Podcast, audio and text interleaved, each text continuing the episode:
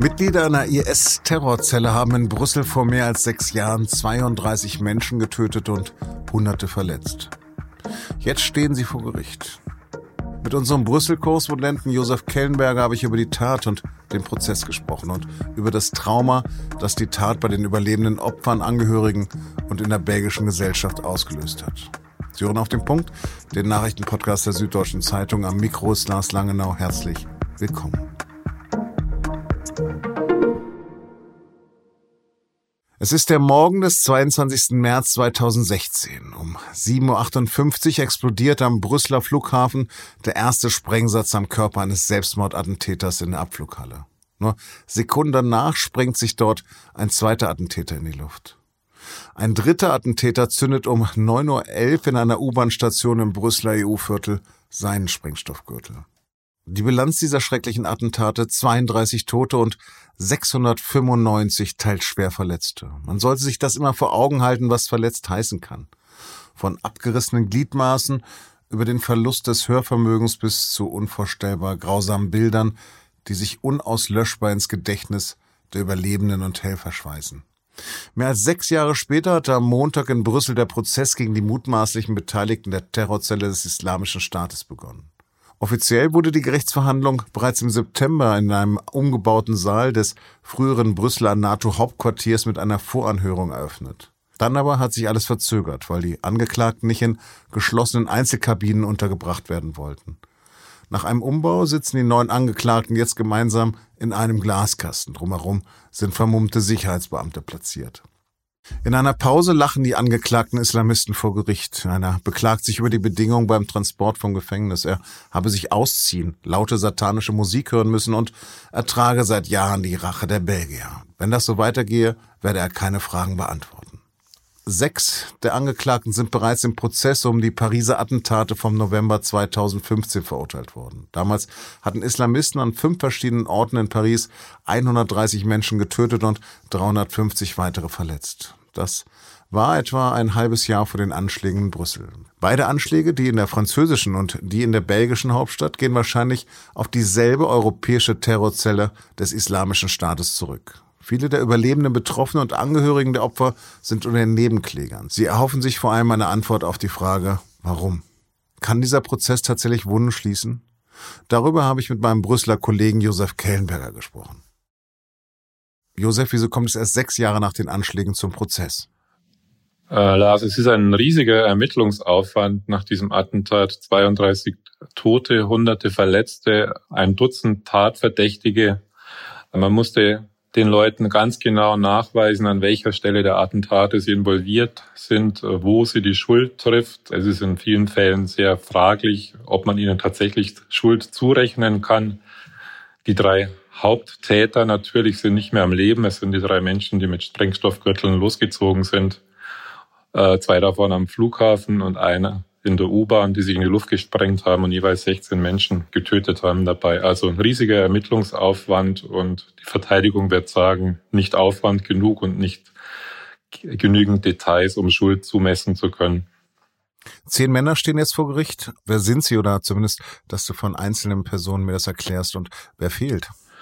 Zehn Männer sind angeklagt, vor Gericht erscheinen neun Männer. Der zehnte Mann lebt äh, vermutlich nicht mehr. Er gilt als Drahtzieher der Attentate. Attar Usama, er ist gebürtiger Brüsseler und war ranghöchster Europäer in den Rängen des Islamischen Staats. Nach allem, was man weiß, hat er die beiden Anschläge von Syrien aus gelenkt und geleitet, also den Anschlag am 13. November 2015 in Paris und äh, auch Ihnen am 22. März 2016 in Brüssel. Ähm, also neun Männer vor Gericht, der zehnte sozusagen symbolisch angeklagt, der prominenteste Angeklagte. Der vor Gericht erscheint, ist zweifellos äh, Salah Abdeslam. Er wurde gerade im Sommer in Paris zu lebenslänglich verurteilt, der höchsten Strafe, die das französische Recht kennt. Er wird wahrscheinlich nie mehr in Freiheit kommen.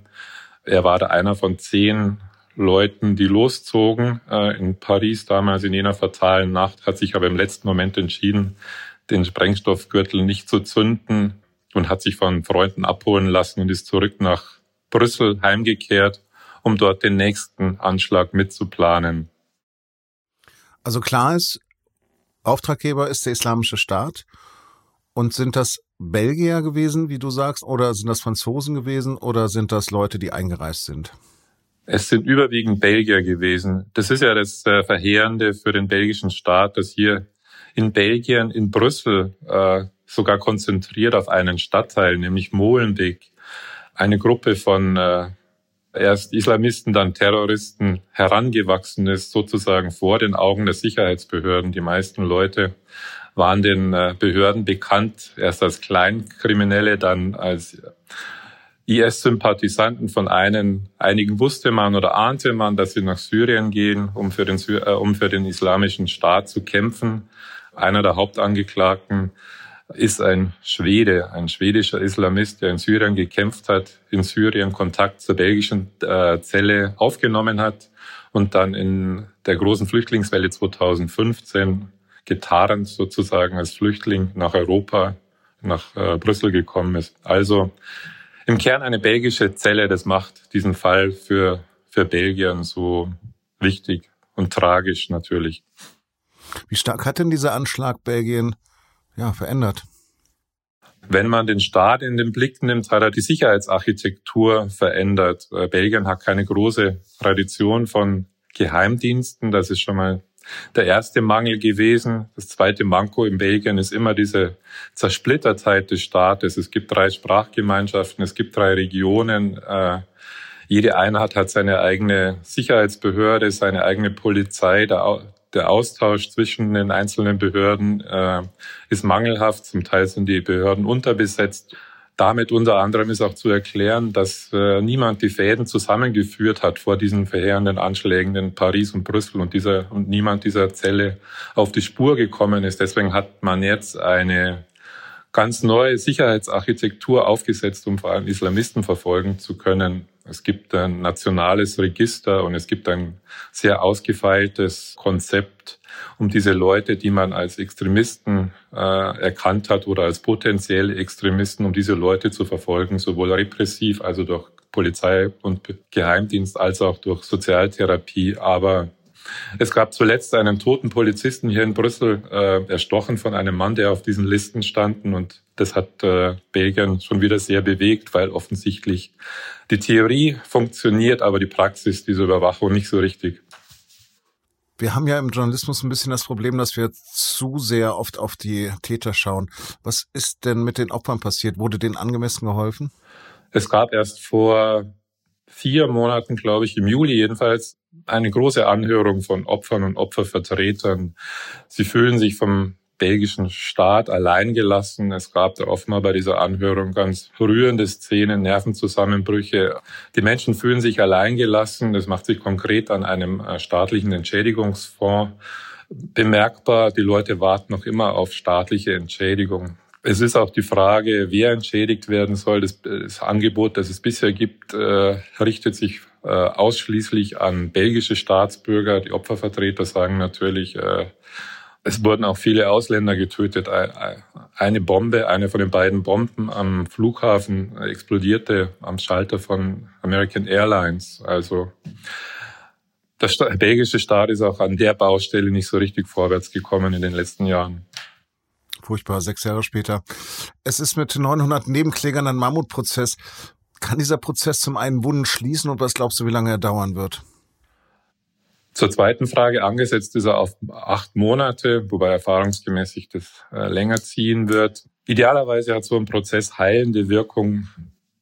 Menschenleben sind zerstört worden, die, Familie, die Angehörigen und die überlebenden Opfer sind fürs Leben gezeichnet. Ob es der belgischen äh, Gesellschaft hilft, weiß ich nicht. Es, es ist ja diese eine große Konfliktlinie in der belgischen Gesellschaft zwischen der islamischen Gemeinschaft und der Mehrheitsgesellschaft. Ähm, es ist nicht anzunehmen, dass diese diese, diese grundlegende Spaltung äh, der belgischen Gesellschaft durch so einen Prozess sich heilen lässt. Zum Abschluss noch die Frage, was ist dein Eindruck? Hat die Gefahr des islamischen Terrors, speziell des IS, zumindest in Europa abgenommen oder kann so etwas wie in Brüssel oder Paris oder Nizza oder auch am Berliner Breitscheidplatz jederzeit wieder passieren?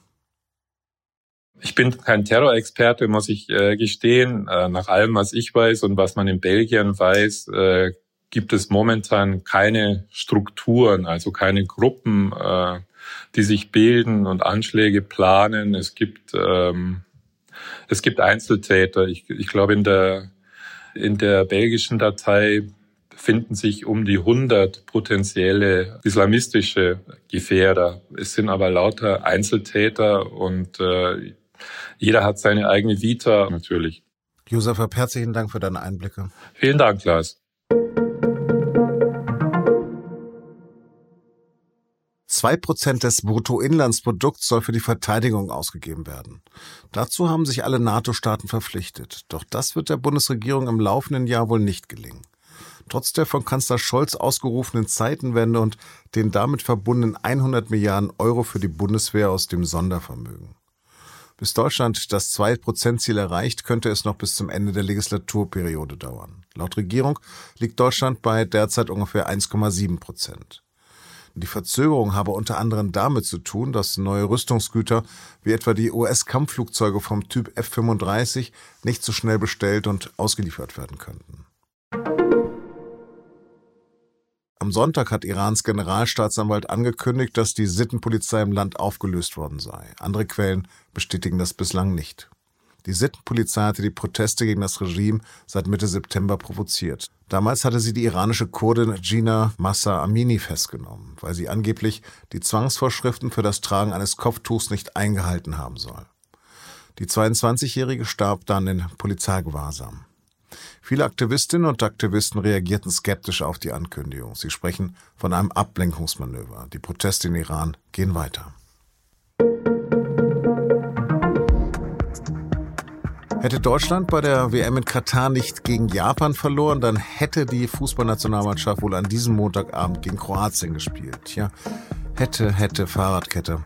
Nun stellt sich die Frage, woran hat es gelegen? Darauf suchen Hansi Flick, der DFB, Fußball Deutschland natürlich auch meine Sportkollegen eine Antwort. Hören Sie doch mal rein in die Analyse in unserem Podcast und nun zum Sport. Wie unser ganzes Audioangebot finden Sie auch den bei sz.de-podcast. Redaktionsschluss für Auf dem Punkt vor 16 Uhr. Produziert hat die Sendung Jakob Arno. Vielen Dank fürs Zuhören und bis morgen.